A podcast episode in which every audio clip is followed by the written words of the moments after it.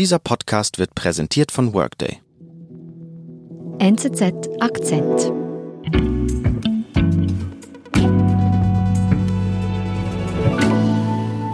Geht es um Waldbrände? In Brasilien denken alle immer erst an den Amazonas. In diesem Jahr aber ist das größte Feuchtgebiet betroffen, das Pantanal. Und ich finde, darüber muss man sprechen. Wir wiederholen bis zum 7. Januar unsere persönlichen Highlights der letzten Monate und Brasilien liegt mir ganz besonders am Herzen, weil ich ein Jahr lang dort gelebt habe. Leider habe ich es nie ins Pantanal geschafft, aber unsere Brasilien-Korrespondentin war dort und hat die verheerenden Brände miterlebt. Angst hatte ich nicht, es war mehr eine Überforderung von dieser Zerstörung, die, die so immens war. Wenn man es liest, ist es eine Sache, wenn man es sieht, ist es eine andere. Im brasilianischen Pantanalgebiet brennt es, wie noch nie seit Beginn der Aufzeichnung. Südamerika-Korrespondentin Nicole Anliker ist ins Katastrophengebiet gereist. Das Pantanal ist eines der größten Feuchtgebiete der Welt. Es ist normalerweise ein riesiges Natur- und Touristenparadies äh, mit viel Wasser und sehr viel Grünem und sehr artenvielfältig. Also eine, eine der größten Biodiversitäten der Welt. Drei Viertel davon befinden sich auf brasilianischem Boden. Ähm, der Rest dehnt sich über Bolivien und Paraguay aus. Welches Bild hat sich dir da gezeigt, als du dahin gefahren bist? Ich war mit einer Fotografin unterwegs und wir hatten eigentlich schon beim Landeanflug aus dem Fenster geschaut und da war so eine, eine riesige Rauchglocke über dieser Stadt. Es war, äh, man hat die Sonne nicht gesehen. Und wenn man da hineingefahren ist, also ich war, muss ich ehrlich gesagt sagen, nie vorher im Pantanal, aber ähm, das war schlimm, weil es war einfach alles links und rechts abgebrannt, ähm, alles schwarz, die Sicht war schlecht, immer wieder ist so eine Wolke gekommen, dass ich mit dem Auto gefahren bin, ich teilweise zwei Meter nur gesehen, teilweise war die Weitsicht wieder besser. Immer wieder irgendwelche Tiere, die da über diese Straße herumgeirrt sind, weil sie natürlich kein Wasser und kein Essen mehr haben. Es, es roch in der Luft nach Verbranntem. Es war so teilweise so wie End of the World äh, Stimmung. Wir sind noch abends reingefahren, das heißt, es wurde immer dunkler.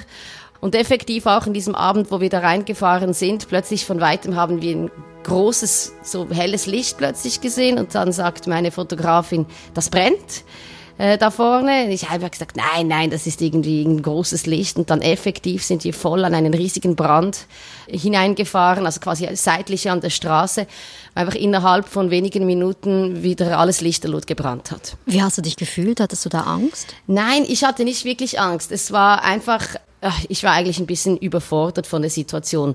Dieses Ausmaß irgendwie so vor Augen zu haben. Ich hatte diese Bilder äh, im Kopf, die ich kannte von, von Freundinnen von mir, die da waren. Dieses wunderschöne Naturparadies. Ich wollte da immer unbedingt mal ähm, in den Urlaub fahren und treffe ich dann auf, auf eigentlich nur noch alles abgebrannte, schwarze, kaum Präsenz von irgendjemandem, sehr verlassen. Ja, es ist, äh, Angst hatte ich nicht. Es war mehr eine Überforderung von dieser Zerstörung, die, die so immens war. Wenn man es liest, ist es eine Sache. Wenn man es sieht, ist es eine andere.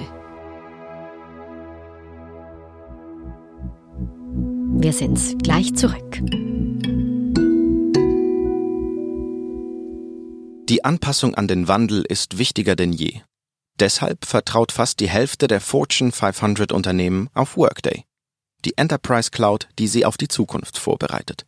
Workday, das Finanz-, HR- und Planungssystem für eine Welt im Wandel.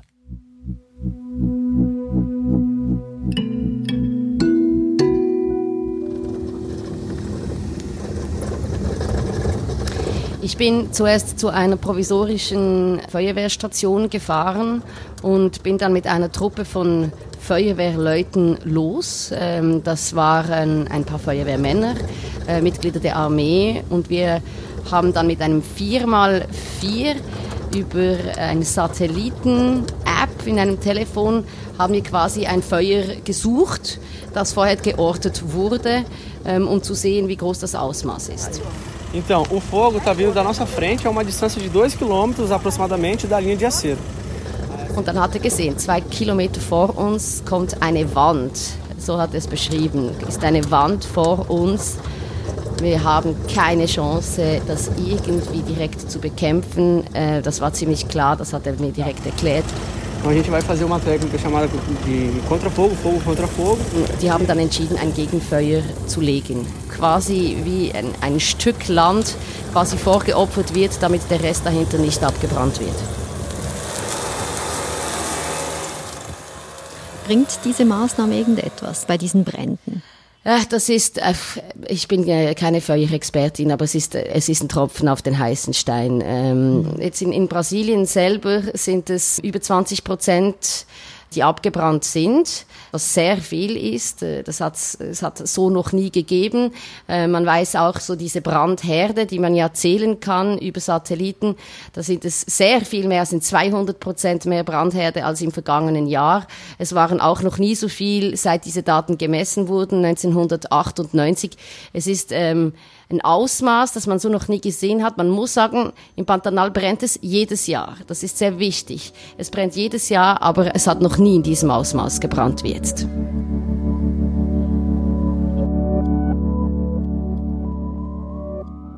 Nicole, du bist dann weitergereist, um dir ein Bild von dieser Zerstörung zu machen. Wen hast du da getroffen? Ich wusste, dass diese Leute, die natürlich alle da wohnen und vom Tourismus abhängig sind, dass die sich mobilisiert haben. Und mir wurde bei Recherchen immer wieder, ist mir ein Name in die quasi aufgefallen. Das war Eduarda, Eduarda Fernandes. Ähm, und ich bin quasi auf die Suche von, von ihr gegangen. Ähm, war nicht ganz einfach, weil ich habe kein Internet gehabt im Pantanal. Das Wi-Fi war in diesen Gasthäusern schlecht bis gar nicht vorhanden. Bei Zufall bin ich nachts da in einem Gasthaus reingefahren, weil ich es wahnsinnig anstrengend fand, nachts Auto zu fahren wollte da übernachten und es war genau die Station, wo Fernanda war. Das ist eine 20-jährige junge Frau, hat da vor ein paar Jahren eine Reiseagentur ähm, eröffnet für Tiersafaris. Und diese junge Frau hat das alles in die Hand genommen, als sie gesehen hat, wie diese Feuerbrunst alles zerstört und keine Hilfe da ist. Ver que precisava ser feito alguma coisa e não ver ninguém fazendo nada na época E. Sie war als erste die, die auch die Behörden angerufen hat, um nach Hilfe zu beten und sie mir gesagt hat, dass da eigentlich niemand Zeit hatte. Und sie dann eigentlich durch das einfach selber entschieden hat, ähm, Leute zu mobilisieren. Sie hat sich Rat geholt, sie hat sich zwei äh, renommierte Tierärzte an die Seite geholt und die sind extra dahin gereist, mehrere Wochen da, haben sich da eingerichtet, Biologinnen hingeholt und dann hat sie ihr Umfeld mobilisiert. Das heißt vom Schwiegervater bis zur Tante und die helfen mit. Und das heißt einerseits ähm, gibt es wie zwei Sachen, die davon gemacht werden. Es ist die Versorgung der Tiere mit Wasser und Essen. Sie hat Dutzende von Wassertrügen aufgestellt, die jeden Tag mit Wasser gefüllt Früchte verteilt. Und die andere Sache ist die Suche von verletzten Wildtieren. Das heißt mit dem Auto, aber auch auf dem Fluss, die sie dann ähm, suchen, einsammeln. Teilweise wurden die danach ins Tierspital gebracht, nach Cuiabá, teilweise nach Brasilia, äh, weil es hat sehr, sehr krasse äh, Verbrennungen von Pfoten und von Füßen gegeben, die nicht einfach so äh, wieder heilen.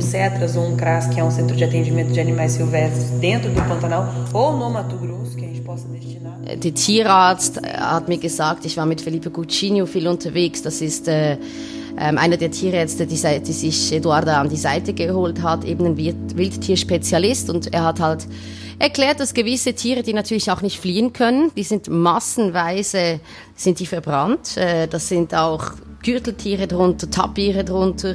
Die Ikone des Pantanals, äh, der Jaguar, ist weniger betroffen, ähm, ganz sicher, weil er natürlich fliehen kann.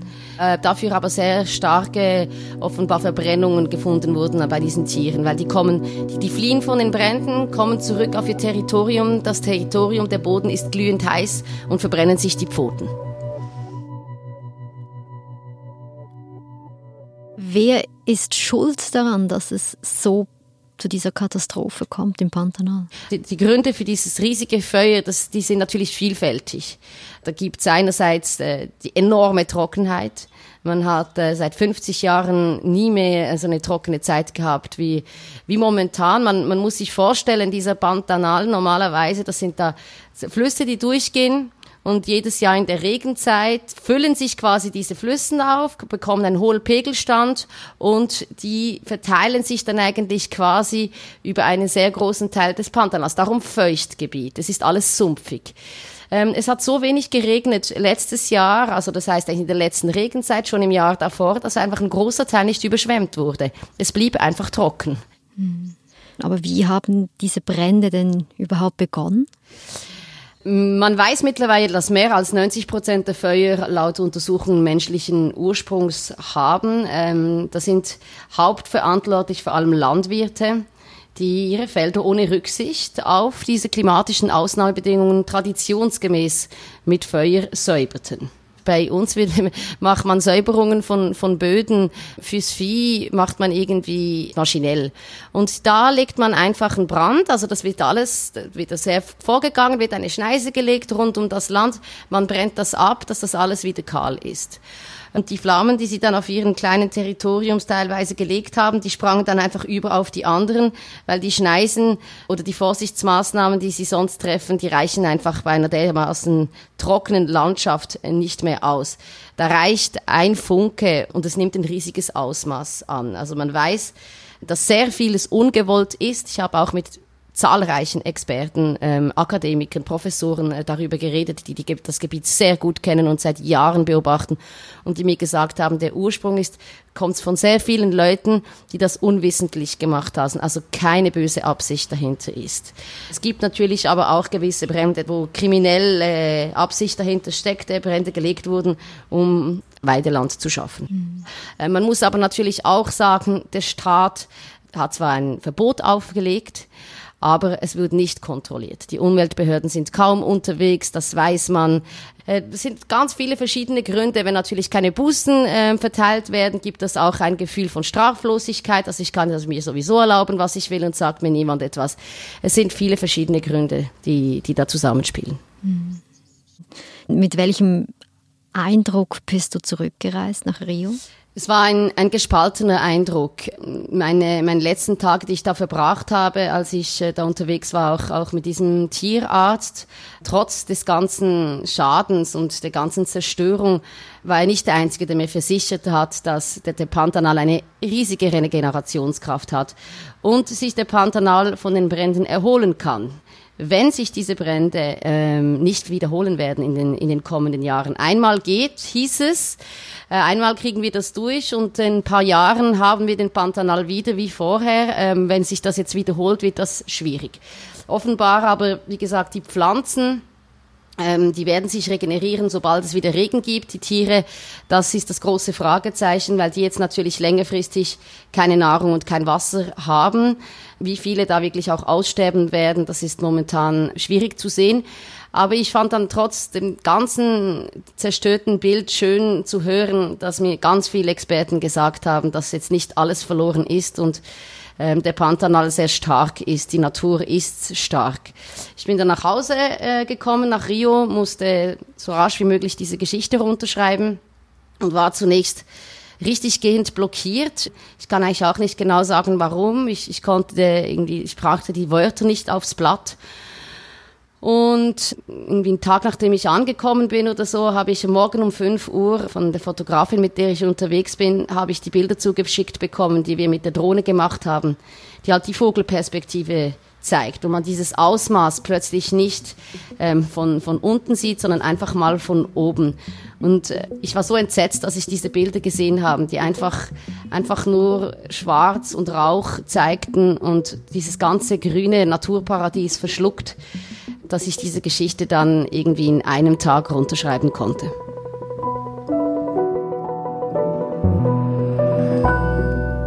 Nicole, vielen Dank, dass du uns von deiner Reise erzählt hast. Sempre um prazer falar com você. Muito obrigado, o prazer foi o meu. Das war eine Wiederholung von Anfang Oktober und ab dem 7. Januar gibt es dann wieder neue, frische NZZ-Akzentfolgen. Wir freuen uns drauf. Ich bin Nadine Landert. Bis bald.